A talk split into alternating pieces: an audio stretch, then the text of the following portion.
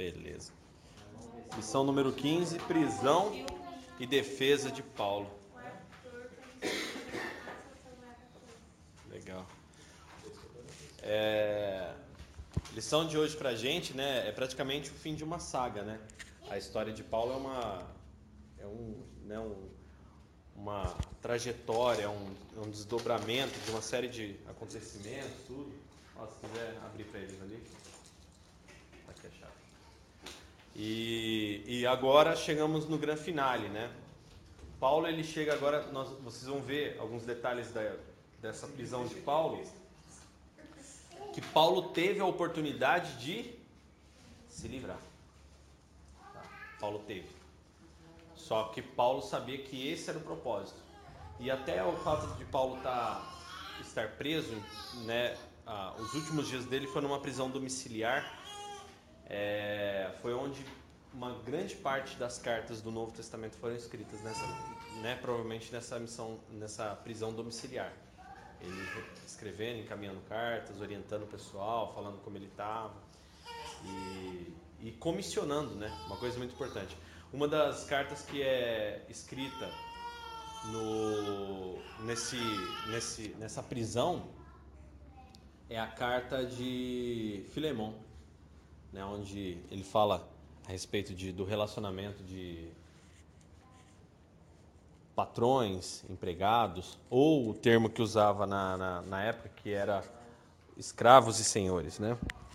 Então, é bem esse relacionamento. Deixa eu guardar aqui, vai ficar mais fácil aqui assim. Bom, sentados mesmo, vamos agradecer a Deus por esse momento. Senhor, muito obrigado por esse momento que nós vamos passar aqui, meditando na Tua palavra.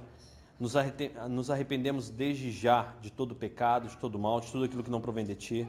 Nos arrependemos de toda desobediência ao Teu Santo Espírito, Pai. Por favor, perdoa-nos, purifica-nos, limpa-nos, transborda-nos, hoje em nome de Jesus. E que nós possamos sair daqui, como eu sempre digo, mais servos do que entramos. Pai, lembra-nos essas palavras do nosso dia a dia Lembra-nos, ó Pai, de praticar o teu reino. E, Senhor, que nós tenhamos sempre a consciência que, ainda que cumpramos todos os mandamentos, que sejamos filhos obedientes, que façamos tudo segundo a Sua vontade, ainda nada disso é, seria o bastante. Então, que nós não venhamos nos ensoberbecer de forma alguma, mas que sejamos cada dia mais servos e aprendendo a Sua palavra, servir uns aos outros. Em nome de Jesus, muito obrigado, Senhor. Bom, texto básico nosso está em Atos 21, né? A gente vai ver versículos do 27 ao 39. E o versículo-chave é 1 Pedro 4, 15, 16, que diz assim: Não sofra, porém, nenhum de vós como assassino, ou ladrão, ou malfeitor, ou como quem se intromete em negócios de outrem, em negócio de outrem. Mas se sofrer como cristão, não se envergonhe disso Pedro fala que, que é para você né, não sofrer realmente, não, não, não se permitir, né? Ah, vou ser preso porque eu sou um assassino, vou ser preso porque eu sou um ladrão, vou ser preso porque eu sou um malfeitor. Não. Né? Ou me intrometi no negócio de alguém, me meti numa situação que eu não devia e aí eu sou preso. Dessas coisas devemos ter vergonha. Né? Dessas coisas devemos nos envergonhar realmente. Agora, se por amor a Cristo nós somos presos, perseguidos, xingados, é, somos até mesmo muitas vezes as pessoas, ah, não gosto muito de ficar perto dessa pessoa porque né, ele é muito cristão, ele é muito honesto, ele é muito. Então que nós soframos por isso, né? É isso que Pedro fala aqui. E é bem essa situação de Paulo nessa circunstância. O alvo dessa lição é, nós devemos entender que os sofrimentos advindos da pregação do Evangelho fazem parte do bom testemunho cristão. Né? É, a oposição, né, como eu sempre digo, uma das grandes evidências de que você está fazendo algo que gera frutos e que está num caminho é, realmente que vai gerar algum resultado, uma dessas evidências é a oposição. Você traz um pouco d'água para mim, Arthur, por favor, um copo, por gentileza. Bom, né, aqui na minha orientação, ela diz que o aluno, né, nós, sabermos, ter a convicção de que, pregar, que a pregação do evangelho pode trazer sofrimentos. Não que ela deva, tá? É aquilo que eu sempre digo. Existem pessoas que acreditam que porque, ah, não, eu tenho que sofrer por causa do evangelho, que se eu não sofrer por causa do evangelho, isso não é evangelho. Não, peraí. Isso não é uma via de regra, tá? Mas você pode, obrigado, Deus abençoe. Mas você pode sofrer por causa do evangelho. Entendeu? Isso não é vergonha nenhuma. Então a gente tem essa consciência. Segunda coisa é a gente sentir uma confiança em Deus ou no Senhor Jesus mesmo para realizar a obra de evangelização e agir perseverando nessa missão de evangelizar, apesar do sofrimento que ela possivelmente acarretará.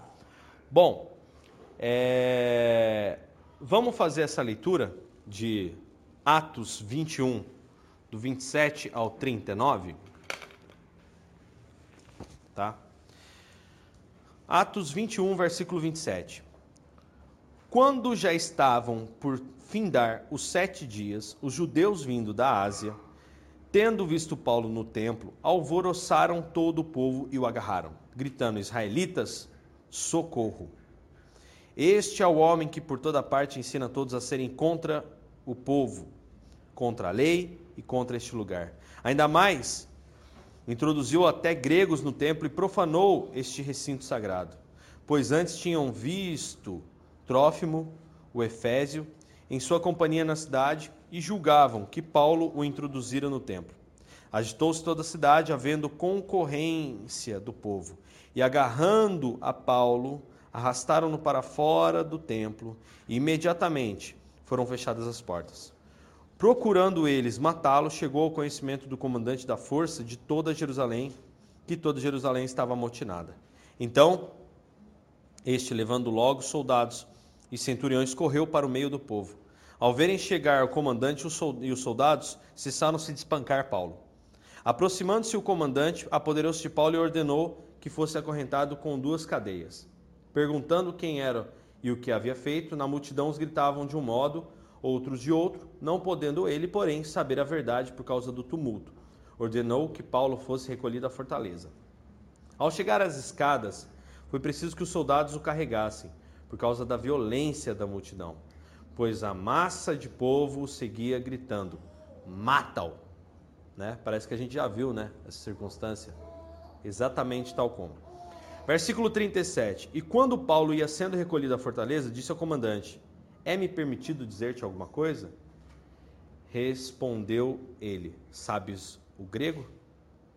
Não és tu, porventura, o egípcio, que há tempos sublevou e conduziu ao deserto quatro mil sicários? Respondeu-lhe Paulo: Eu sou judeu, natural de Tarso, cidade não insignificante da Cilícia, e rogo-te que me permitas falar ao povo. Obtida a permissão, Paulo, em pé na escada, fez com a mão sinal ao povo. Fez-se grande silêncio e ele falou em língua hebraica, dizendo: Vamos continuar, né? Vamos continuar aqui. Irmãos e pais, ouvi agora a minha defesa perante vós. Quando ouviram que lhes falava em língua hebraica, guardaram ainda maior silêncio. E continuou: Eu sou judeu, nasci em Tarso da Cilícia, mas criei-me nessa cidade e fui aqui instruído aos pés de Gamaliel, segundo a exatidão da lei de nossos antepassados, sendo zeloso para com Deus, e assim como todos vós o sois nos dias de hoje. Persegui este caminho até a morte, prendendo e metendo em cárceres homens e mulheres de que são testemunhas o sumo sacerdote e todos os anciãos. Destes, recebi cartas para os irmãos. E ia para Damasco no propósito de trazer manietados para Jerusalém os que também lá estivessem para serem punidos. Ora, aconteceu que indo de caminho, já perto de Damasco, quase ao meio-dia, repentinamente grande luz do céu brilhou ao meu redor, brilhou ao redor de mim. Versículo 7. Então caí por terra, ouvindo uma voz que me dizia: Saulo, Saulo, por que me persegues? Perguntei: Quem és tu, Senhor? Ao que me respondeu: Eu sou Jesus o Nazareno a quem tu persegues. Os que estavam comigo viram a luz, sem contudo perceberem o sentido da voz que falava, é, o sentido da voz de quem falava comigo. Versículo 10.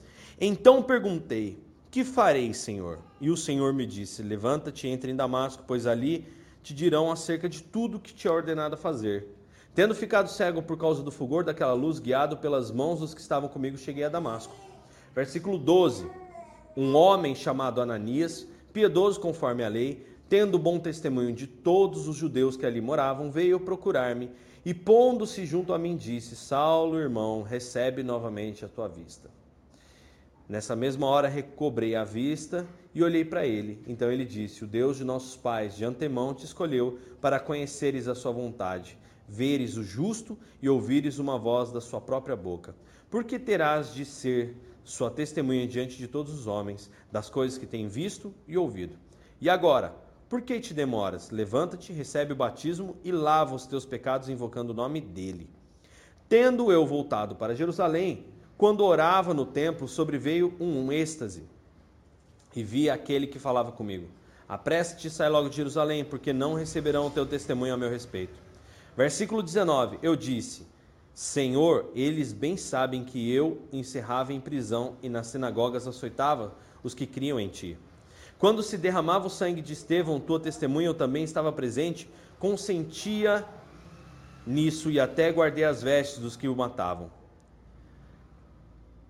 Mas ele me, me disse: Vai, porque eu te enviarei para longe aos gentios. Versículo 22. Ouviram-no até essa palavra. Então gritaram, dizendo: Tira tal homem da terra, porque não convém que ele viva. Ora, estando eles gritando, arrojando de si as suas capas, atirando poeira para os ares, ordenou o comandante que Paulo fosse recolhido à fortaleza e que, sob açoite, fosse interrogado para saber por que motivo assim clamavam contra ele. Quando o estavam amarrando com correias, disse Paulo ao centurião presente: Servos-á, porventura, lícito açoitar um cidadão romano, sem estar condenado? Ouvindo isso, o centurião procurou o comandante e lhe disse: Que estás para fazer? Porque este homem é cidadão romano. Vindo o comandante, perguntou a Paulo: Dize-me, és tu romano? E ele disse: Sou. Respondeu-lhe o comandante: A mim me custou grande soma de dinheiro este título de cidadão. Disse Paulo: Pois eu tenho por direito de nascimento. Imediatamente se afastaram os que estavam para inquirir com açoites. O próprio comandante sentiu-se receoso quando soube que Paulo era romano, porque o mandara amarrar. Amém? E aí ele começa agora, né, passar os julgamentos, passar as circunstâncias e, e passar todas essas essas dificuldades, né, que daí para frente Paulo começa a enfrentar. Lena, lê para gente essa, esse início da, da lição aí, por favor. Os acontecimentos que ora estudamos no livro de Atos mostram que a pátria da igreja foi também o berço de um fanatismo religioso intenso. O partido judaico dentro da igreja queria sufocar a liberdade cristã dos, no, dos novos convertidos. Paulo se tornou o alvo principal das ameaças dos judaizantes. Tiago, líder da igreja de Jerusalém, percebendo que poderiam fazer ao apóstolo, principalmente a multidão enfurecida, aconselhou a não desafiá-los, mas a se resguardar sob o cumprimento dos preceitos cerimoniais do nazireado. Paulo atendeu o conselho e tudo parecia bem entre os judeus da pátria ou palestinenses que conheciam bem pouco a respeito do procedimento do apóstolo. Porém, chegou ali um grupo de judeus da diáspora, vindos da Ásia, e estes o reconheceram. Estando Paulo no templo, foi acusado de profanar o santuário sagrado dos judeus, sob a falsa alegação de haver introduzido ali um companheiro gentil. Bom, e aqui de novo instaura-se uma mentira, né? Porque com Jesus também não foi diferente. Realmente eles tiveram que inventar uma grande mentira para quê? Para que pudesse Jesus ser julgado pelo que ele foi julgado, né? Dizendo-se rei dos judeus e acusaram Jesus de subversão, né? Para que, para que dentro da lei romana ele fosse julgado.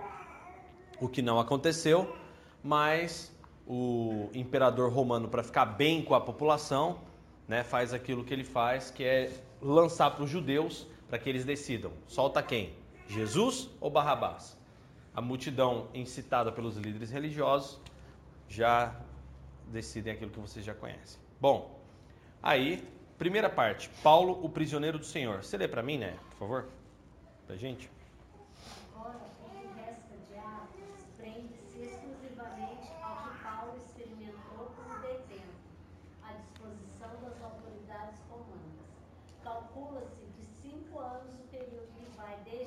enquanto em Jerusalém, até a sua soltura em Roma. Paulo teve uma recepção calorosa por parte dos crentes fiéis de Jerusalém, em Atos 21 e 20. Mas foi por eles advertido do risco que corria por causa dos convertidos zelosos da lei, em Atos 21 e 21. Convém lembrar que Paulo rejeitava a lei como meio de justiça e não como regra de vida. Por isso se, se submeteu ao ritual do nazireado em número 6, 13 e 21, para evitar ofensas aos seus compatriotas. Ok? Então, acontece? Paulo agora começa a passar um processo. Tá, isso é muito importante a gente entender. Dani, por que, que esse contexto entra, na, esse, esse, essas, esses detalhes entram na revista para gente?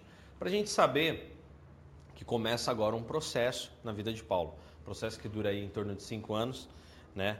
E, e Paulo só, só, só foi finalmente martirizado porque ele apelou para uma corte romana e ele apelou para César, entendeu?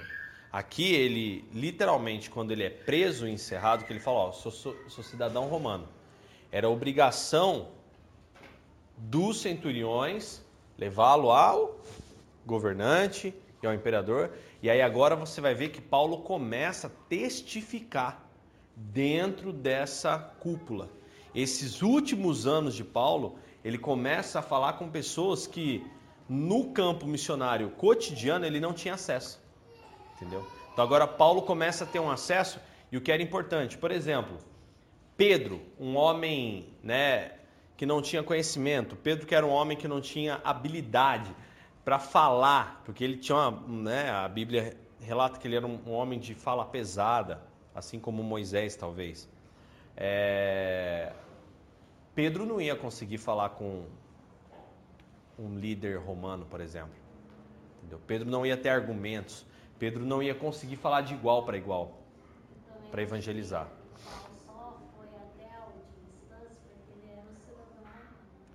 Sim, sim. Pedro também já não era. Tinha tudo isso. Sim, não, não.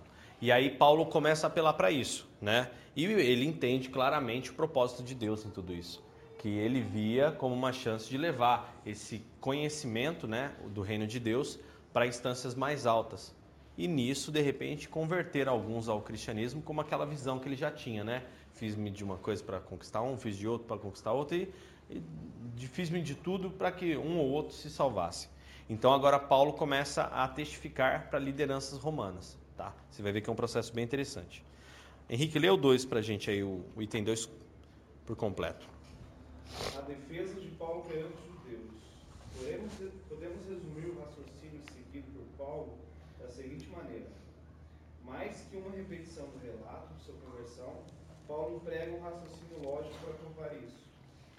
1. Um, origem e educação de Paulo. Tocante à sua origem e educação, em nada era diferente de seus compatriotas, era um judeu legítimo.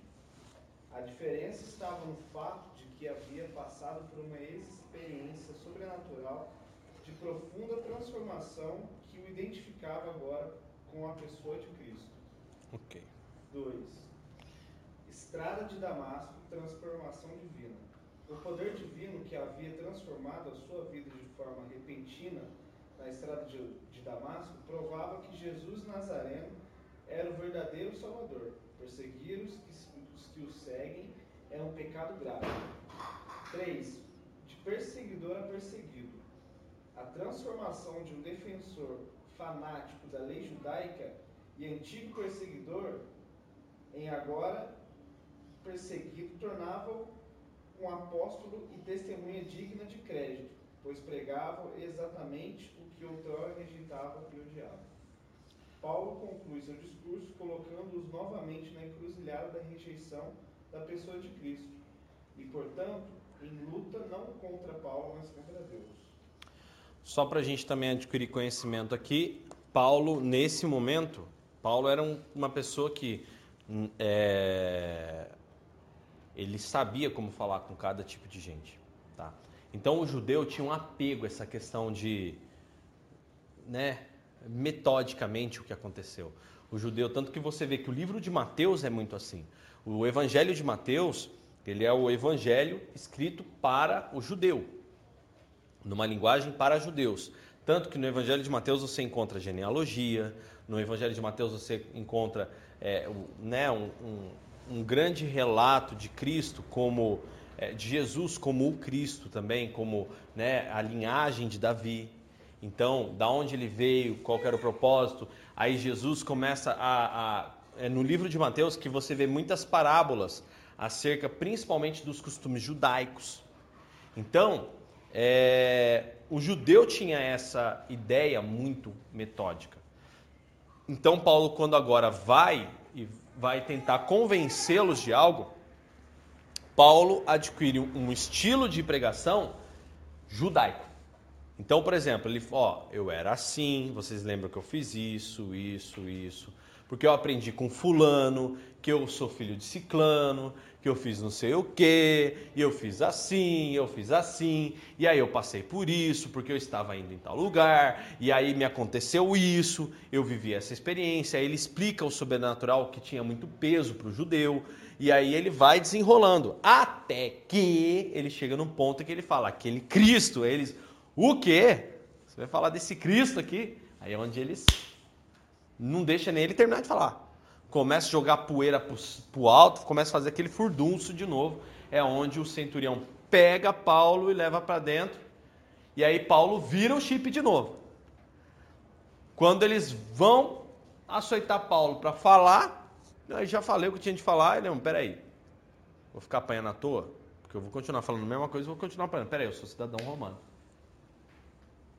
Tanto que é interessante, o que, que o, o, o o centurião fala, você fala grego? Né? Não, eu vou falar em hebraico para que eles entendessem. Aí já se fez aquele grande silêncio, como diz ali o relato. Se ele falasse em grego, o pessoal não ia nem ouvir. Aí ele fala no, no, no, né, no aramaico lá na época, original deles. E aí é onde eles fazem um silêncio e falam, poxa, só quem sabe essa língua é quem nasceu realmente aqui. Aí ele vira o chip que o centurião fala, pergunta, né, aquela situação toda, né? Oh, mas você é cidadão romano? Como assim você é cidadão romano? Ele vira pro, pro, pro centurião e fala: é, você é cidadão romano porque você pagou isso. O que provavelmente esse centurião nem romano era, mas pagou uma alta quantia, algum alguém de família nobre pagou para que ele fosse um centurião e tivesse dupla cidadania. Paulo fala: não, eu herdei isso. Isso daí é herança. Eu não paguei. Eu sou romano por herança. Então, né, não, não, se abre muito qual que é a constituição de Paulo para que ele tenha chegado a essa herança romana. Não foi comprado, entendeu? Então ele herdou isso. Provavelmente em virtude das missões, em virtude dos relacionamentos que havia, né, pelo que Paulo fazia. Isso daí é, é o mais provável. Né, é, é, de nascimento. Mas em virtude de todas essas circunstâncias que Paulo fazia, entendeu? É, é muito não, não, é porque não tem nenhum relato da família de Paulo, né? Só tem o um relato de Gamaliel. E o resto? Às vezes pode ser tipo o pai era judeu e a, mãe romana. Pode, talvez. Pode, talvez. Não sei se isso dava direito, mas pode ser sim. Tem um amigo meu que ele, pai dele é de Portugal e ele é do Brasil. Ele tem visto para toda a Espanha. É, isso mesmo. É isso mesmo. Ok? Então, só para vocês entenderem. Então, é isso, é, é, é, essa visão que a gente tem que ter. Essa virada, essas viradas de chave que Paulo tinha, né? Para falar com um e com os outros. É, lê para mim, Lena, item 3 completo, por favor. A defesa perante o tribunal dos judeus. A fala de Paulo à multidão não logrou acalmar a ira dos judeus, que provocavam tumulto. Ao contrário, suscitou o coro. Tira tal homem da terra, porque não convém que ele viva. Atos 22 e 22. Diante de tal apelo, o oficial romano, que ignorava quem era o detento, ordenou que fosse interrogado debaixo de açoite. Ao ser informado, entretanto, tratar-se de um cidadão romano, que não podia ser açoitado sem processo formal e oportunidade de defesa, optou então por enviá-lo para o julgamento do tribunal judaico. Podemos resumir os argumentos de Paulo diante do Sinédrio nesses dois aspectos. Primeiro, o incidente com o sumo sacerdote. O que parece certo é que Paulo, no meio de tanta gente, não percebeu que a ordem de lhe baterem na boca havia partido do sumo sacerdote. A sua resposta tinha mais um tom profético e reconhecimento de inocência. A Bíblia, anotada de Ryrie, diz tratar-se de Ananias, que foi sumo sacerdote entre 48 e 58 AD, que tinha a reputação de ser insolente e autoritário. Outra explicação em defesa do comportamento de Paulo diz respeito à sua vista cansada, que não teria permitido identificar o sumo sacerdote. Se se trata de ironia, então Paulo quis dizer: jamais poderia pensar que o sumo sacerdote agisse assim. Segundo, composição do tribunal. Visto ser o tribunal composto de fariseus e saduceus principalmente, Paulo dividiu as opiniões do seleto auditório de juízes, ao dizer que estava sendo julgado pela sua crença na ressurreição dos mortos. Edmund conclui que Paulo não usou a astúcia desta de que o mundo usa em suas argumentações. O que declarou ao tribunal foi a doutrina essencial da fé cristã, pela qual estava sendo processado. Tá. Então o que, que ele fez aqui? ele, precisa, ele, ele precisava mostrar a inconsistência de quem estava julgando ele. Tá? Ele pega e joga uns contra os outros. De que forma? Falando sobre ressurreição. Aí o fariseu acredita o saduceu não. aí ele joga uns contra os outros e aí é onde ele consegue, né, criar um certo desequilíbrio aí. Olha só, Paulo não usou astúcia desta de que o mundo usa em suas argumentações. O que declarou ao tribunal foi a doutrina essencial da fé cristã pela qual estava sendo processado. Então, o que, que acontece? É, Paulo entrou num assunto delicado para os dois times que estavam julgando, né? que é o assunto da ressurreição dos mortos. Né?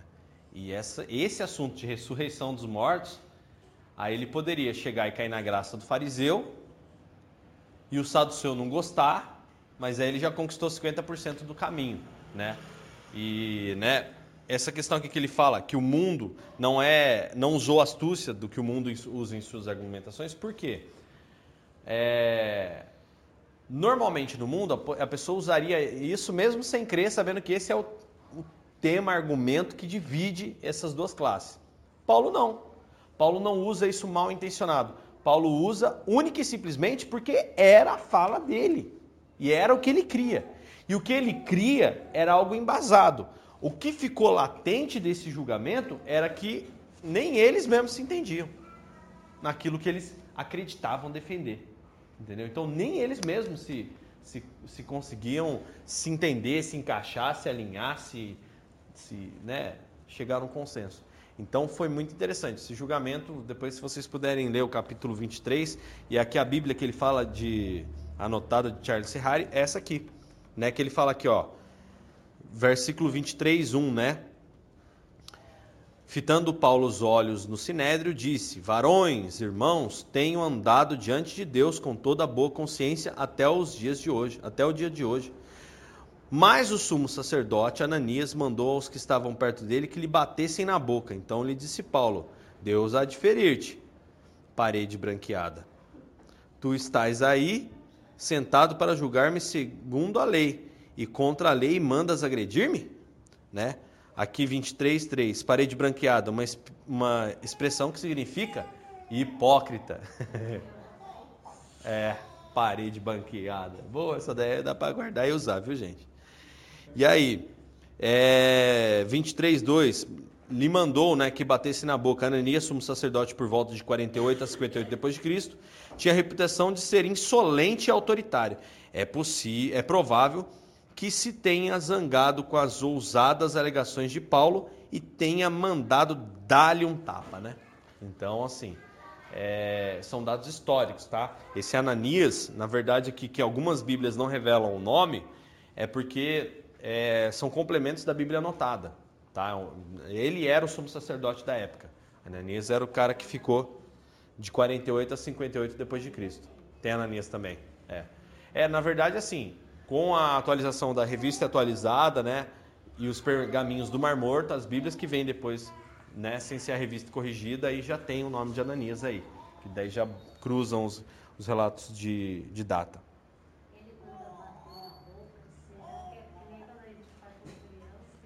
É, não. Manda ele calar a boca, dá-lhe uma tapa, entendeu? Manda ele calar a boca, faz ele ficar quieto. Se ele falar alguma coisa, dá-lhe uma paulada, entendeu? Por quê? Você vê que ele entrou no sinédrio, ele já começou. Ele já, ele não deu nem tempo de respirar, ele já entrou no sinédrio e começou a falar. Então o sumo sacerdote pegou e mandou calar a boca, porque ele era um cara muito soberbo, insolente no caso, né? Olha, isso daqui aconteceu Paulo 5 Não, ele foi de 48 a 58, na verdade. Paulo aqui tinha quase, devia ter perto de uns 60 anos. Perto de uns 60 anos já. 50, 60 anos aproximadamente. Entendeu?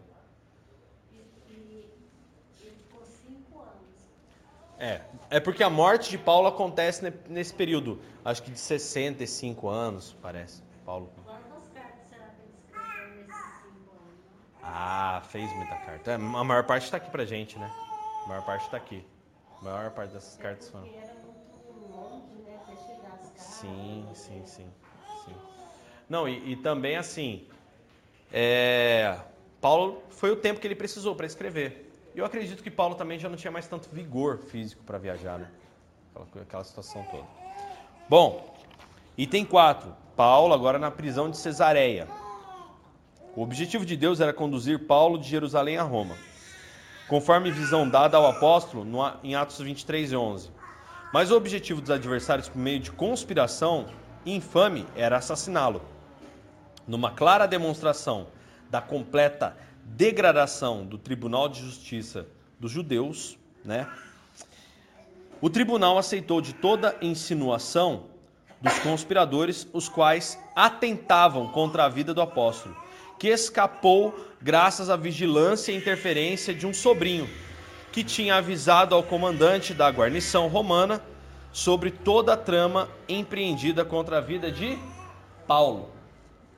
É muito interessante observar como historiador, se esmera em relatar tantos cuidados da parte de um governo pagão para proteger a vida e acautelar os interesses né, da justiça, quando o mesmo não se vê da parte das autoridades corruptas de um povo que se diz pertencer a Deus. Assim, sob custódia, Paulo acabou parando na prisão de Cesareia, na costa marítima da Palestina, por um longo né, um prolongado período de tempo. Uma coisa interessante para a gente observar aqui é que essa viagem de Paulo, essa, essa, esse deslocamento de Jerusalém até Roma, gente, olha, eu acho que era mais fácil chegar, não, não é por dizer não, é mais fácil dar a volta ao mundo do que chegar em Roma, porque foi feio e foi fica parado num lugar, fica parado em outro, e prisão domiciliar aqui, prisão domiciliar ali. E, e depois também teve é, naufrágio, ficou um tempo parado na ilha lá, quase morreu. Nossa, foi um, um perereco para que Paulo chegasse até Roma, né? Então foi uma circunstância bem, bem difícil. Foi outro processo. Por quê? Vocês vão ver mais à frente, né? Que hoje a gente vai dar uma dar uma, uma andada um pouco aqui, pegar um pedacinho da outra revista, é, para né, pegar um assunto com outro, vocês vão ver que Paulo agora, todo lugar que ele pinga, ele é testemunha. Até no naufrágio. Você vai ver lá em Atos, depois 27, 28, que o barco naufraga, e aí eles têm que nadar até a praia. Chega na beira da praia, um, da, é um dos últimos versículos já. Paulo é picado pela cobra. Aí o pessoal da ilha lá, que não sabe se onde ele estava, vira, ixi, esse aí escapou do naufrágio, chegou na praia. Esse deve ser ruim mesmo, porque olha, chegou na praia, a, a, a cobra grudou no braço do rapaz. Esse aí é para morrer. Olha, o que ele fez é, é feio. Aí ele não morre. E as pessoas na ilha passam a crer o Deus que Paulo pregava. Aí Paulo serve testemunho para eles também. Então, aonde Paulo pingava, ele era praticamente, vamos dizer assim, ele era uma sementeira. Onde ele batia, ele chegava, o pessoal batia nele, a, semente caía, ali brotava um, lugar do reino de Deus. Quanto mais o negro levava paulada, mais gente aceitava. Concluindo né, essa parte da lição, né, ao qual Paulo passou essas circunstâncias, Paulo menciona frequentemente em suas cartas o fato de carregar as algemas. Está em Colossenses, está em 2 Timóteo e assim por diante. Por amor de Cristo e do Evangelho. Testemunho corroborado na carta aos Hebreus, né? Aí, Hebreus 11, 36. Assim, o apóstolo viveu boa parte da vida como um detento, que não se envergonhava do testemunho de Jesus, né? Marcos 8, 38. A defesa perante os judeus amotinados, né?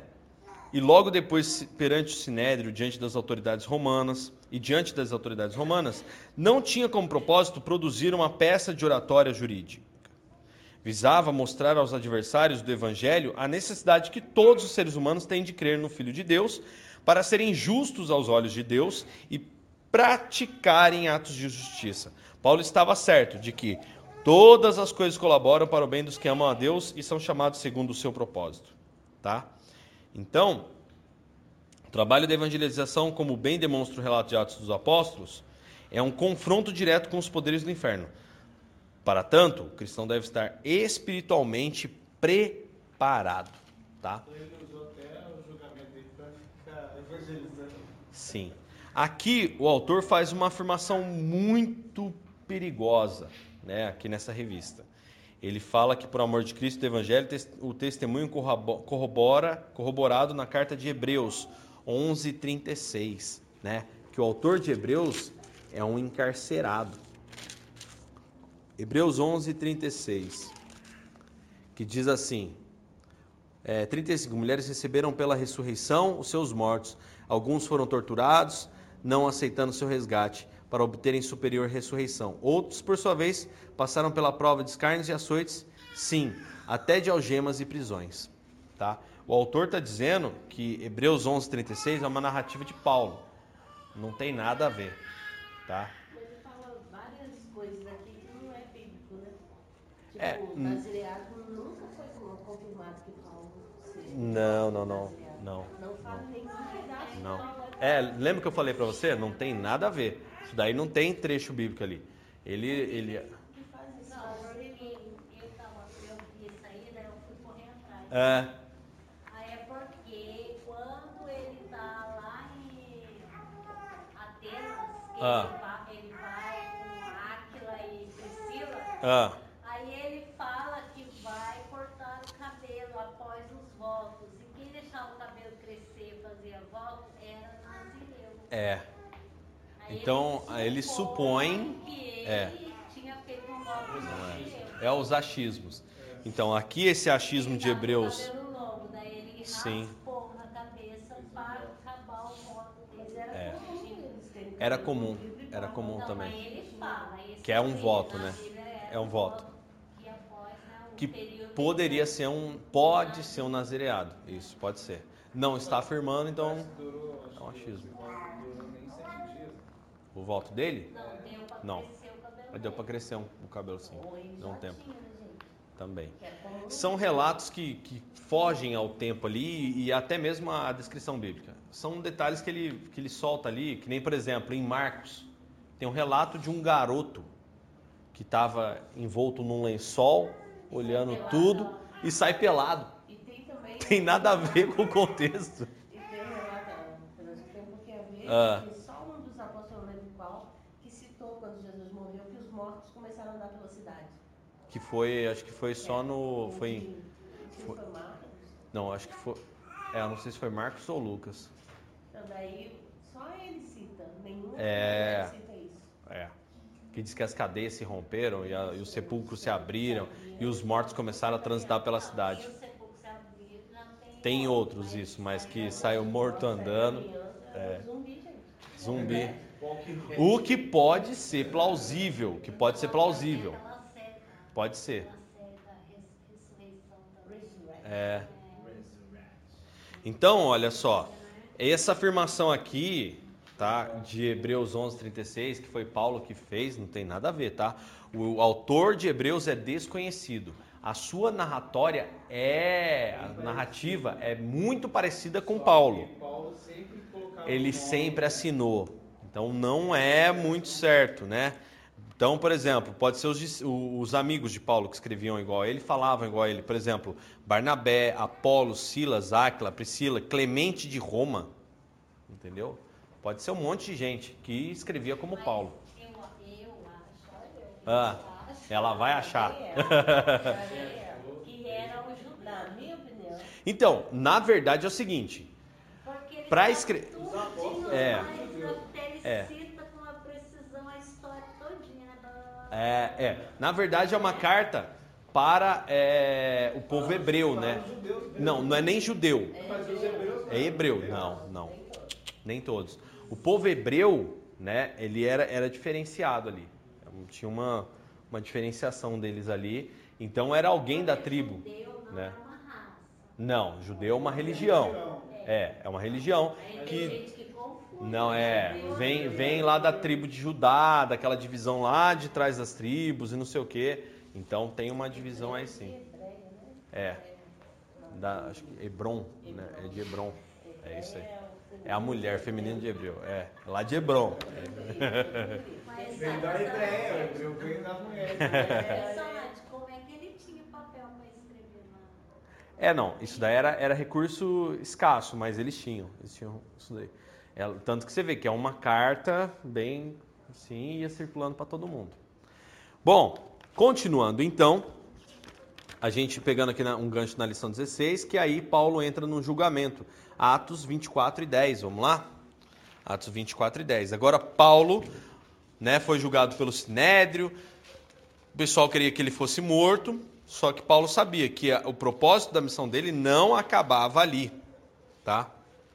Aí ele começa agora a subir os degraus e ele apela para quem?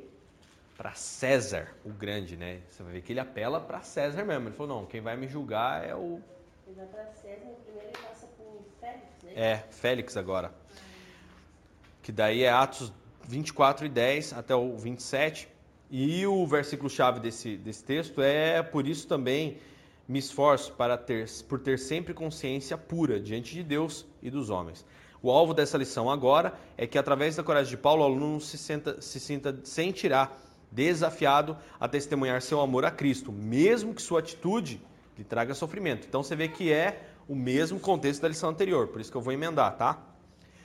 Perceber que precisamos, como cristãos, dar testemunho do nosso amor a Cristo, se desafiar a testemunhar de Cristo, mesmo que isso possa trazer sofrimento, que é o mesmo assunto da, da, da outra lição, e praticar evangelismo com sabedoria, amor e submissão a Deus. Tá? Você viu que é o mesmo objetivo, mesmo sentimento, mesma atitude, tá bom?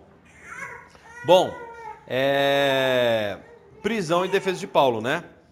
Atos 24, do 10 ao 27. Vamos lá?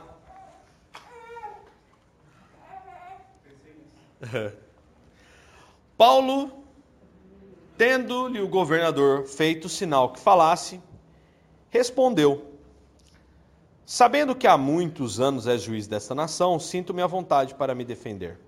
Visto poderes verificar que não há mais de doze dias desde que subi a Jerusalém para adorar, e que não me acharam no templo discutindo com alguém, nem tampouco amotinando o povo, fosse nas sinagogas ou na cidade. Nem te podem provar as acusações que agora fazem contra mim.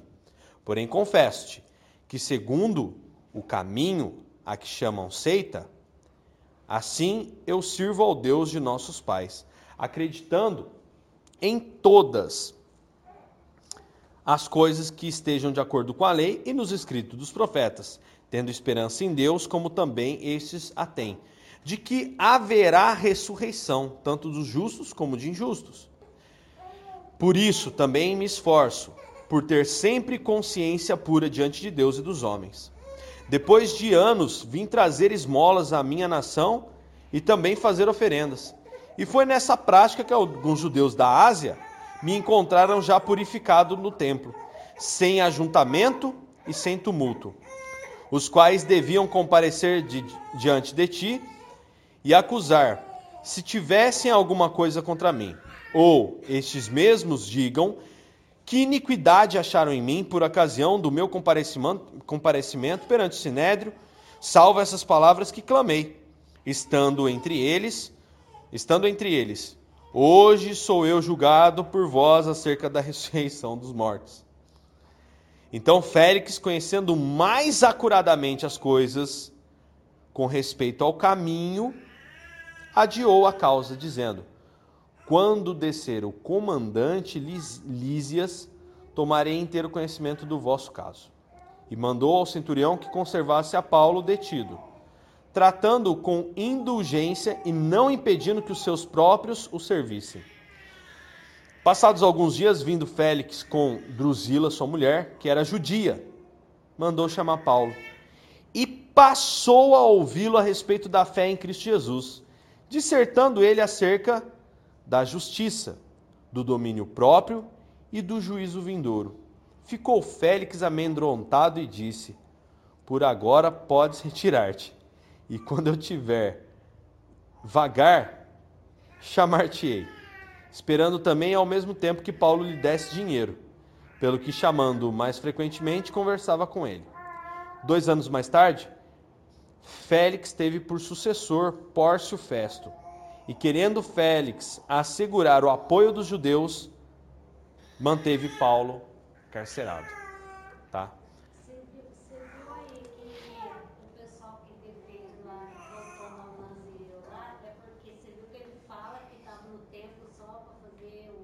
Ritual de purificação. É, então.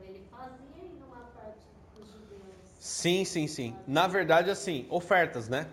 Esse ritual de purificação, se você for ver lá atrás, é uma série de ofertas. Ofertas, arrependimentos e tudo mais.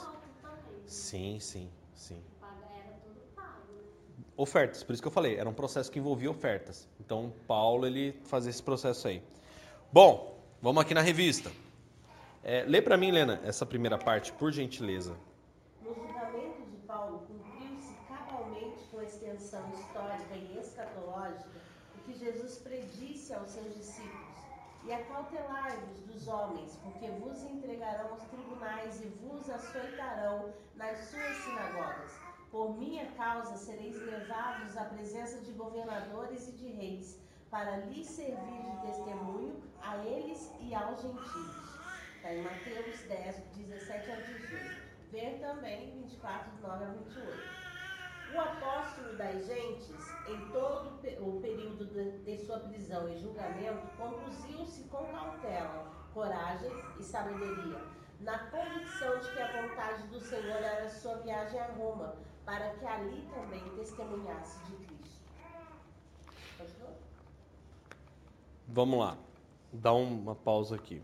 Ele queria chamar a atenção, né? Sim. É, ele tinha que continuar o propósito dele. Entendeu? Só que é aquilo que eu falei. É, se ele continuasse solto, ele, ia- ele não conseguiria pregar em Jerusalém do mesmo jeito, que ele não ia poder voltar para Jerusalém. Lembra lá nas lições lá atrás que a gente que quando Paulo volta a Jerusalém, ele sabia o que ia acontecer? Por quê? Em Jerusalém já tinha tocado um grande problema desde lá atrás, quando apedrejaram Estevão. Quando ele mesmo apedrejou Estevão, dali para frente, Jerusalém se tornou um local praticamente impróprio para a pregação do Cristo. Então, se fosse pregado, era- eles pregavam com muita cautela, como né, Tiago mesmo prega. Agora, ele volta sabendo do que ele ia ter que fazer. E agora, num segundo espaço, preso, você vê que é declarado, declarado que Paulo fica. Por quê? Porque ele quer mesmo que chegue as pessoas que tinham que chegar. Tanto que você vê que Félix ficou apavorado com o negócio todo, porque ele casado com uma judia, sabia já a tradição judaica toda, ele tentava fazer, casou até mesmo, prova- provavelmente, né? Não é isso, talvez o objetivo. Mas você vê que ele faz, Félix faz uma média com os judeus e mantém Paulo preso. E ele é casado com uma judia. Então ele tem um conhecimento da lei judaica, provavelmente porque a mulher falava. Paulo vem e afirma tudo com uma- um embasamento tão grande que assusta ele, principalmente com relação ao juízo vindouro. Ele, ó, vaza porque eu tô meio atormentado com o que você falou. Some que eu tô um pouco com medo. Então, ó, não importa a dificuldade do caminho que somos conduzidos, contanto que suas trilhas nos levem ao sábio querer de Deus. Né? Então, Paulo já tinha tido essa visão que ele ia trilhar esse caminho para levar o evangelho para instâncias superiores. Né? E essa pregação dentro do exército romano, da, dentro da cúpula romana, reflete tempos depois que oficiais romanos começam a se converter. É, existem histórias, né? aquele livro mesmo que, que a gente vê do Jesus Freak, diversos oficiais romanos, diversos soldados romanos se convertendo e tudo fruto desses lampejos de Paulo dentro do, do dentro do, do, Eles não negavam a fé, né? Por isso que eles ficavam assustados. É, é isso. Sofrendo, aí acabava convertendo. Sim, não, não negava a fé, enquanto que era inconsistente em outras coisas.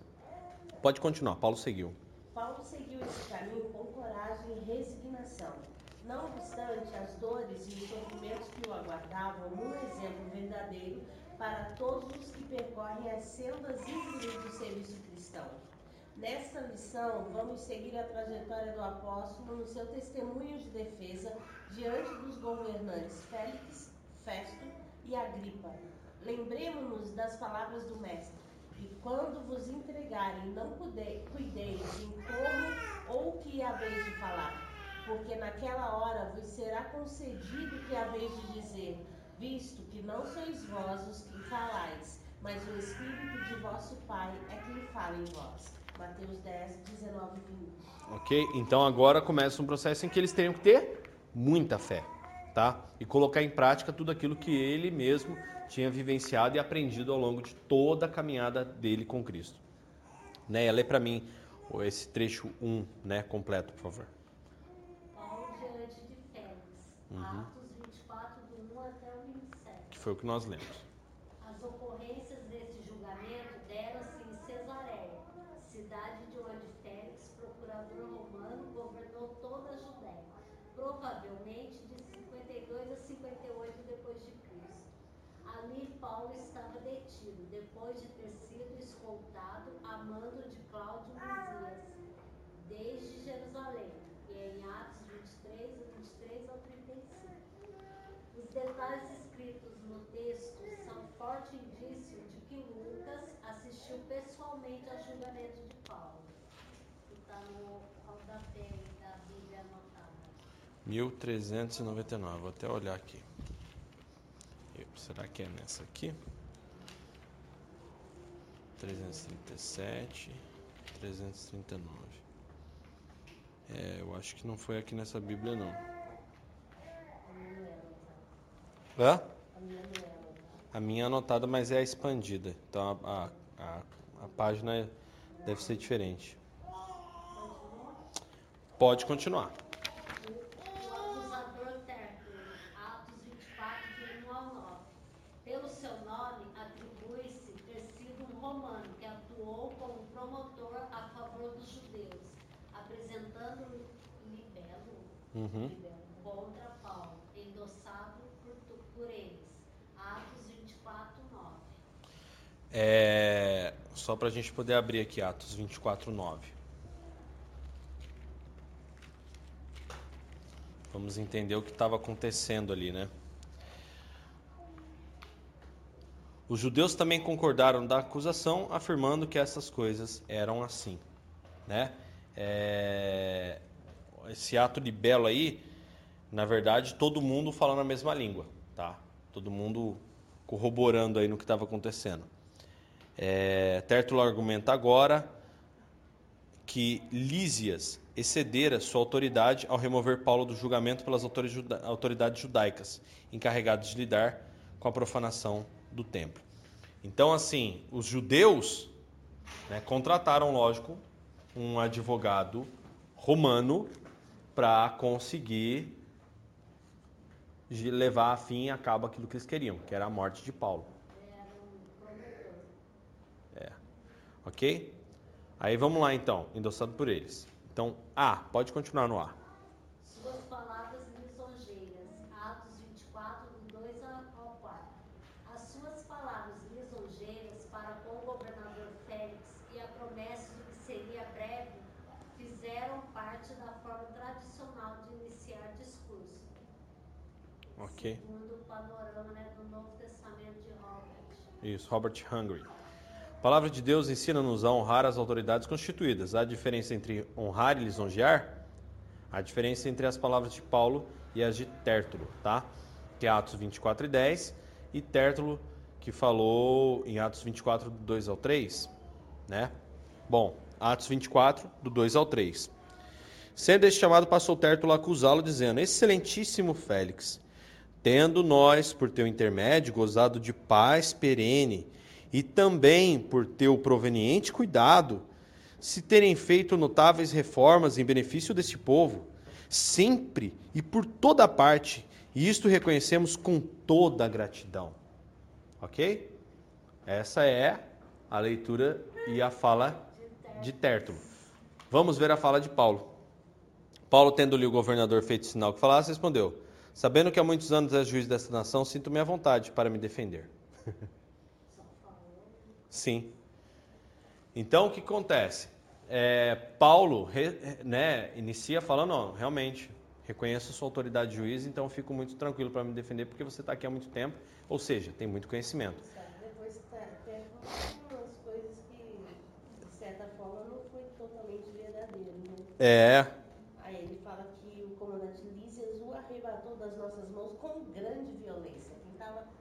batendo, espancando eram eles. É. Meio que atribuiu ao comandante a, a violência que foi cometida. Justamente, justamente.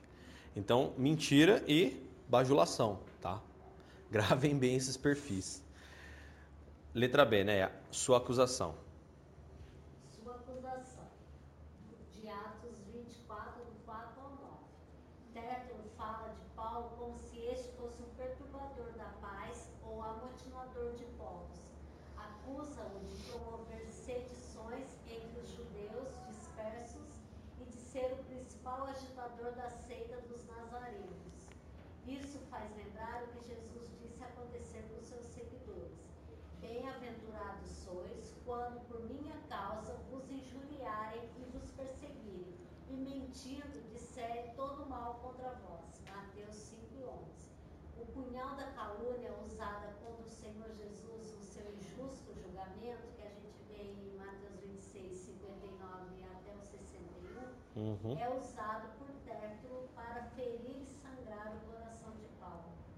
Outra acusação infundada foi a de profanador, o qual também tentou profanar o templo. Atos 24 e 6.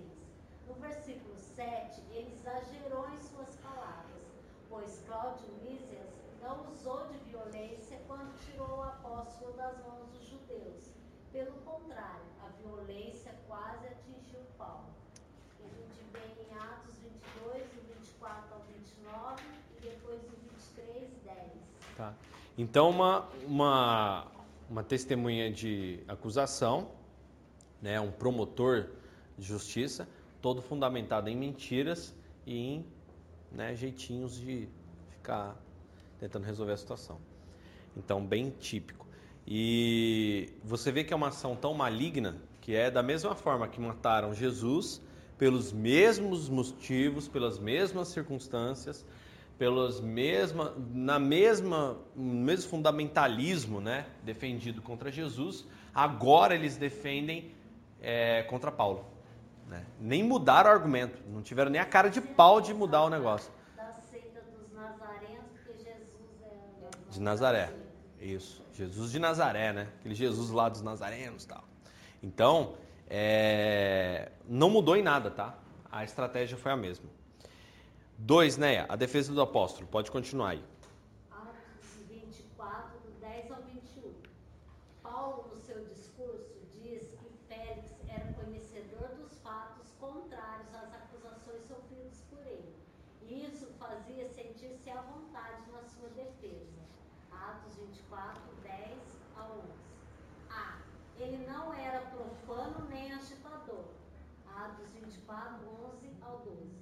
Sua ida a Jerusalém foi motivado pelo amor e solidariedade ao seu povo. Paulo diz, né? Depois de anos, vi trazer-lhes bolas à minha nação e também fazer oferendas. Em Atos 24, 17.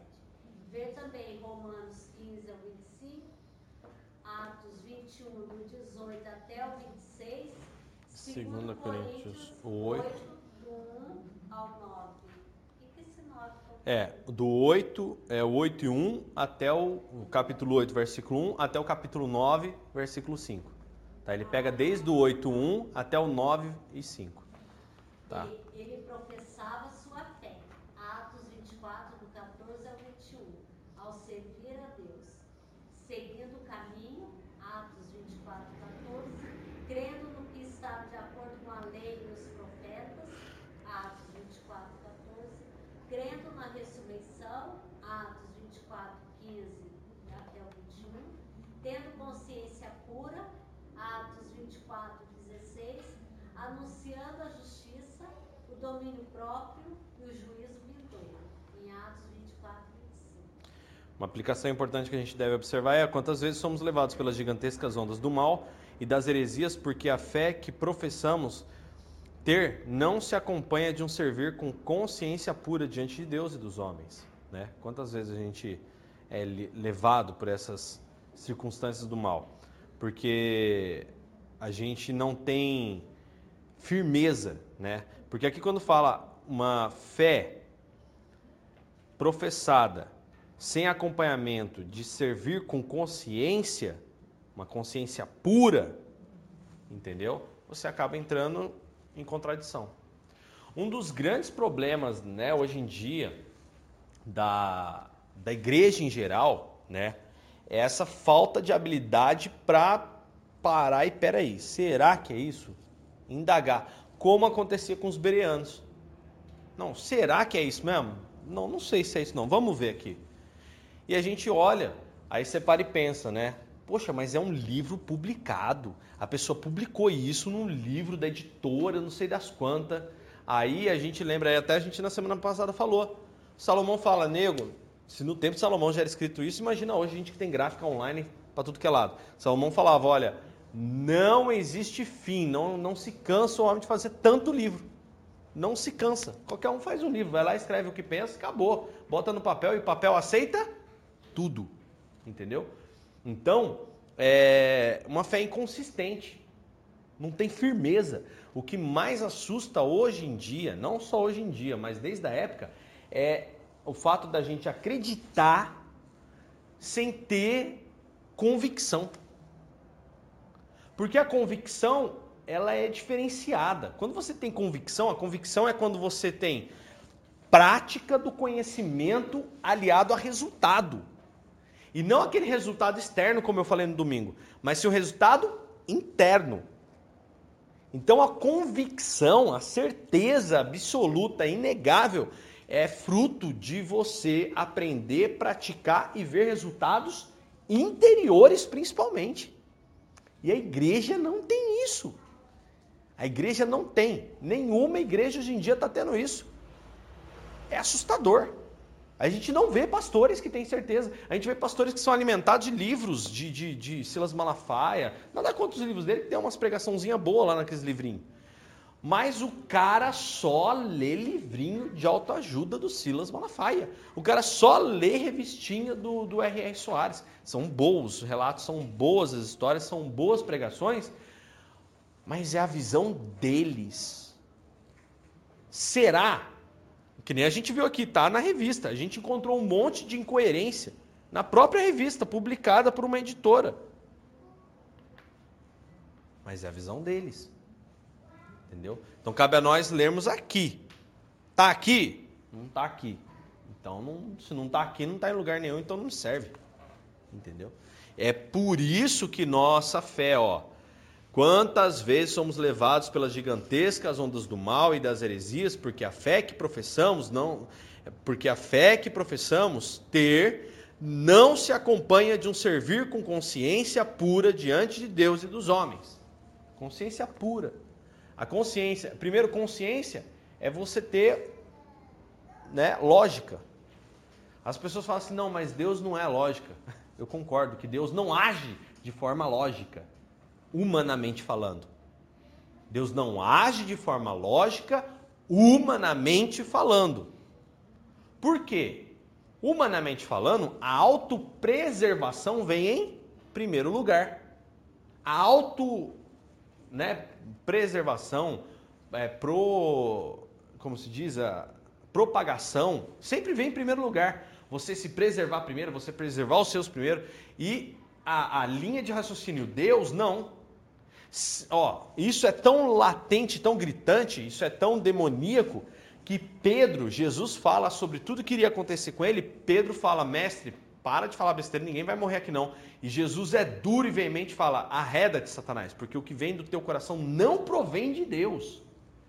Ou seja, então existe uma verdade humana e uma verdade né, é, é vinda de Deus. E aí o que, que acontece? Essa consciência pura diante de Deus e dos homens. Por quê? Você saber que, peraí, eu não estou convicto em ensinamentos humanos, eu estou convicto em ensinamentos divinos e confio nesses ensinamentos, porque esses ensinamentos promovem mais do que a vida humana, promovem a vida eterna. Então. Só para sobre Sim. eu estava fazendo um plano de leitura da Bíblia que a gente baixou Aham. e eu excluí. Eu excluí porque fala tanta besteira, tanta coisa sobre. é, era, um, era um título legal, sabe? Sim. Era orar pela, pela união dos cristãos em todo o mundo. Então tratava-se de tudo e falava-se muito sobre ecumenismo. É. Muito. Aí o tempo todo citando ecumenismo, eu comecei a ler, aquilo começou a me incomodar. É. Aí eu comecei a ver que não era só aquilo ali. Então tem vários outros, até pra gente que baixou, leiam com atenção e tomem cuidado, aquilo ali não é 100% a Bíblia não. Tem Não. muita opinião partidária, muita opinião própria. livros, né? Tem, eu estava fazendo aquele que você leu, do Batalha da Mente. Uhum. Batalha no campo da mente. Mas têm a alguns Joyce, livros, ela, ela traz muita referência bíblica. Então, É. Esse outro não. ele, esses planos. E o que, o que colocava, e o que colocava de referência não batia com o que ele dizia. Então tem que tomar cuidado. Igual a pessoa que É. pregava antigamente. É, Ia pregar, aí lia Eu Salmo sempre fiz 40 questão. e falava uma coisa completamente O que eu diferente. estou fazendo não tem nada escrito de opinião própria, não. É leitura bíblica, são 60 dias de leitura. Aham. Então é só a mim, pessoa citando, você procurar na é a Bíblia. melhor coisa. É. Porque se a gente não tem o conhecimento bíblico, se você vai, você se deixa influenciar. É, eu também tenho, eu tenho um roteiro, eu tenho um roteiro da leitura do Novo eu e Testamento, né? Não tem nada a ver. O que a pessoa pregava não É. tinha nada a ver com o que a gente, o que a gente produziu aqui foi a leitura do Novo Testamento, né? A leitura exaustiva do Novo Testamento, excluindo o Apocalipse, lógico, que é para a prática cristã mesmo. É, é, é um projeto que eu já tenho em mente fazer uma leitura do Antigo Testamento. É que o Antigo Testamento ele é bem assim é, complicado de se ler sem ter um acompanhamento, como a gente fez, né? Durante um ano e meio, aquelas desde a história lá da criação do mundo, né, a instituição da nação de Israel, o êxodo, depois a criação né, do, do- do- ali da, da, nação mesmo ali, aí vem os reis, aí vem os juízes, os reis tal, aí você começa a entender melhor. Porque só ler dá uma bananada que você não consegue cruzar uma informação com a outra e fica um monte de informação perdida, porque o trecho do Antigo Testamento tem coisas ali que aconteciam que não acontece mais. Então é- aí entra que nem um pessoal aí. Aí vai lá ler o Êxodo. Aí está escrito lá no Êxodo que não pode marcar o corpo, que não pode fazer. Não, é tatuagem, porque tem uma nova versão internacional que está escrita a palavra tatuagem, que uma pessoa traduziu com a palavra tatuagem. E na verdade aquilo ali, a, a tradução. Só na BNVI está tatuagem. Nas outras, tudo é marca no corpo alusivo aos mortos. Entendeu? Marcas no corpo alusivo aos mortos, que era um costume egípcio.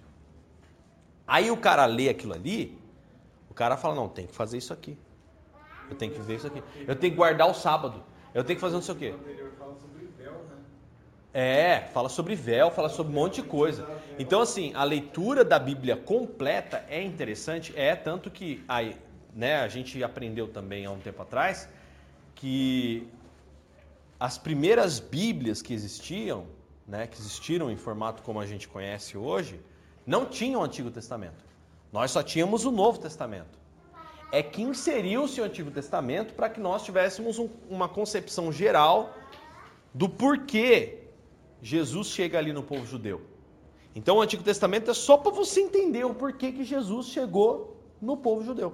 Só para isso. Ponto. Você pode ver que todas as circunstâncias que aconteceram no Antigo Testamento, na verdade, foram um reflexo da pessoa de Cristo e do reino de Deus no Novo Testamento. Tá? Tanto que Jesus fala, ó, revogo, né? Acaba aqui, né? O Antigo Testamento. Agora começa um novo testamento no meu sangue, tá? Então é muito interessante a gente atentar para isso. Então, até mesmo a própria leitura bíblica, você tem que ter um direcionamento muito certo. É, né, recomendo, recomendo mesmo, que foi o que me ajudou muito. Se vocês quiserem ler a Bíblia toda, tenham esse manual bíblico de Halley em mãos, tá? Que ele ajuda muito explicando tudo isso, falando o porquê de cada coisa. É, e ele até mesmo explica, apontando o que? Jesus, o centro da Bíblia. Por isso que eu uso esse livro aqui para poder ajudar no estudo bíblico. Por quê? Na primeira página, Henry H. Halley, né, que é o, o, o autor, ele fala que Jesus é o centro da Bíblia. Se Jesus é tirado, ou se você, por exemplo, ah, eu vou ler a história de Moisés. Só que você não pode ler a história de Moisés só Moisés. Você não pode ler só o personagem Moisés.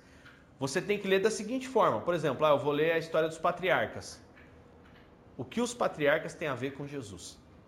E encontrar o elo entre eles. Dani, mas Jó tem alguma coisa a ver com Jesus? Jó é um dos livros que mais tem a ver com Jesus. Mais e mais tem a ver com Jesus. É, então, todos os livros, tudo que está ali, tem um porquê está ali relacionado a Jesus. Entendeu? Então, isso é muito importante. É importante é seguir. Sim, sim, sim. Item 3, para a gente poder fechar. Félix um juiz passivo e egoísta. Vai. Atos 24, do 22 ao 27. No novo comentário da Bíblia de Davidson, há informações de que Félix, Félix nascera plebeu, mas ligou-se pelo casamento a famílias distintas. Sua terceira esposa, Drusila, era judia e filha do rei Herodes, o qual mandou matar Tiago, irmão de João, em Atos 12, do 1 e 2. Seu caráter, além de perverso, era imoral e corrupto. Amava o suborno. Atos 24 e 26. E para assegurar o apoio dos judeus, manteve Paulo encarcerado. Em Atos 24 e 24 e 27. Ok? Então aqui corroborou naquilo que eu já tinha falado para vocês anteriormente. Que esse camarada Félix, ele era um cara um pouco complicado, uma pessoa complicada, né? Como diria. E defendia o que era interessante para ele. Ele casou com uma judia, um cara que era romano. Que rolo que é esse, o cara, né? E no entanto, tá aí a explicação, né?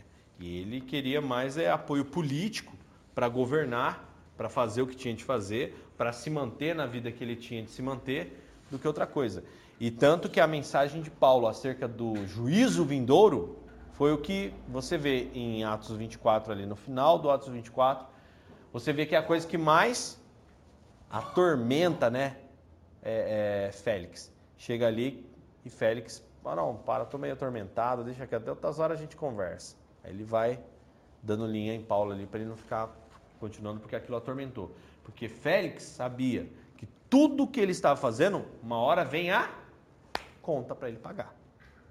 Isso mexia com o coração e, e a consciência de Félix, tá? É, essas últimas, esses últimos passos de Paulo, da, da saga de Paulo, é importante a gente observar, principalmente, é, a consistência, a coerência, a confiança, a perseverança, até mesmo a persistência de Paulo em fazer o que ele tinha que fazer. Tá? Em fazer o que ele tinha de fazer, que era justamente levar o evangelho a, a pessoas que ele sabia que, ó, vou entregar aqui o evangelho, porque eu sei que aqui vai sair coisa que vai longe, entendeu? Não adianta ele levar simplesmente o evangelho para quem não tinha o poder de conhecimento e persuasão.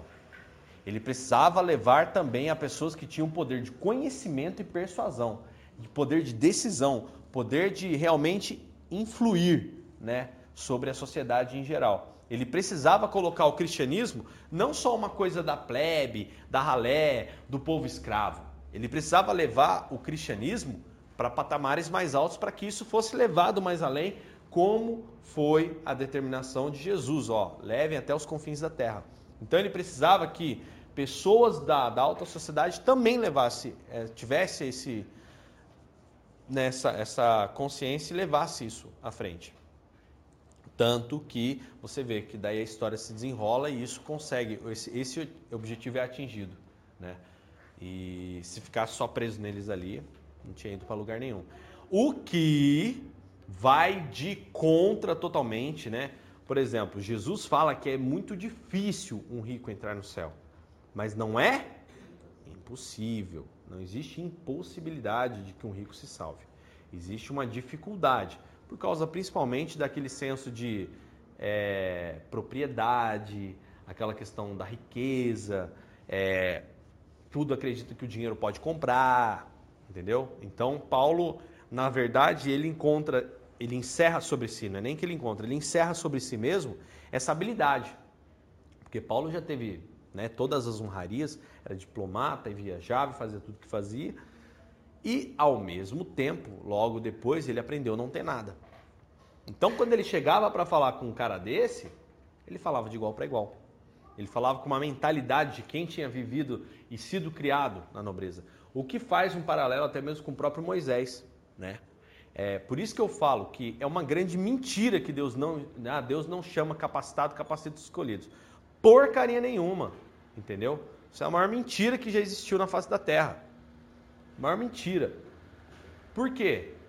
Porque foi justamente essa capacitação de Paulo que não foi adquirida dentro da igreja, essa capacitação diplomática essa certeza de poder exercer isso, que fez um grande diferencial. Foi a capacitação diplomática e a formação de liderança de Moisés que permitiu que Moisés fizesse o quê? Falasse de frente com o faraó, levando o irmão dele, né? E Moisés ainda tinha, a Bíblia fala sobre a língua pesada de Moisés. A gente sabe se ele era gago, se ele não sabia falar, ou se quando ele falava ele logo mandava mesmo.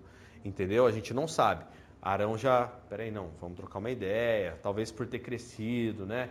E Moisés também, assim como Paulo, antes de Moisés voltar a, a Israel, Paulo, antes de voltar a Jerusalém, ele vai, fica disperso e aprende a ser um pastor, aprende a ser um, um, um presbítero. Assim como Moisés vai para o deserto e aprende a ser um pastor com o sogro Jetro, para depois ele voltar no prumo certo, ele não é só um general egípcio, ele agora é um pastor, mas ele tem a formação diplomática e ele sabe o que ele tem que fazer desse ponto de vista de liderança. Assim como Paulo, ele sabia, ele, ele, ele tinha a servidão de pastor, ele tinha a disposição para isso, mas ele tinha, acima de tudo, habilidade, experiência, conhecimento Vivência para quê? Para persuadir qualquer um dos nobres de Roma e quem passasse no caminho dele. Então isso foi importante e isso é importante a gente destacar, né? É essa questão e o propósito da vida de Paulo. Amém? Chique, gente. Na semana que vem a gente vai continuar a lição 16 e encerrar a lição 16 e depois partir para 17. Lembrando que depois do encerramento da 17, a gente vai ter um dia só para poder né, selecionar assuntos aí que possam ser né, pautados mais para frente. Ok?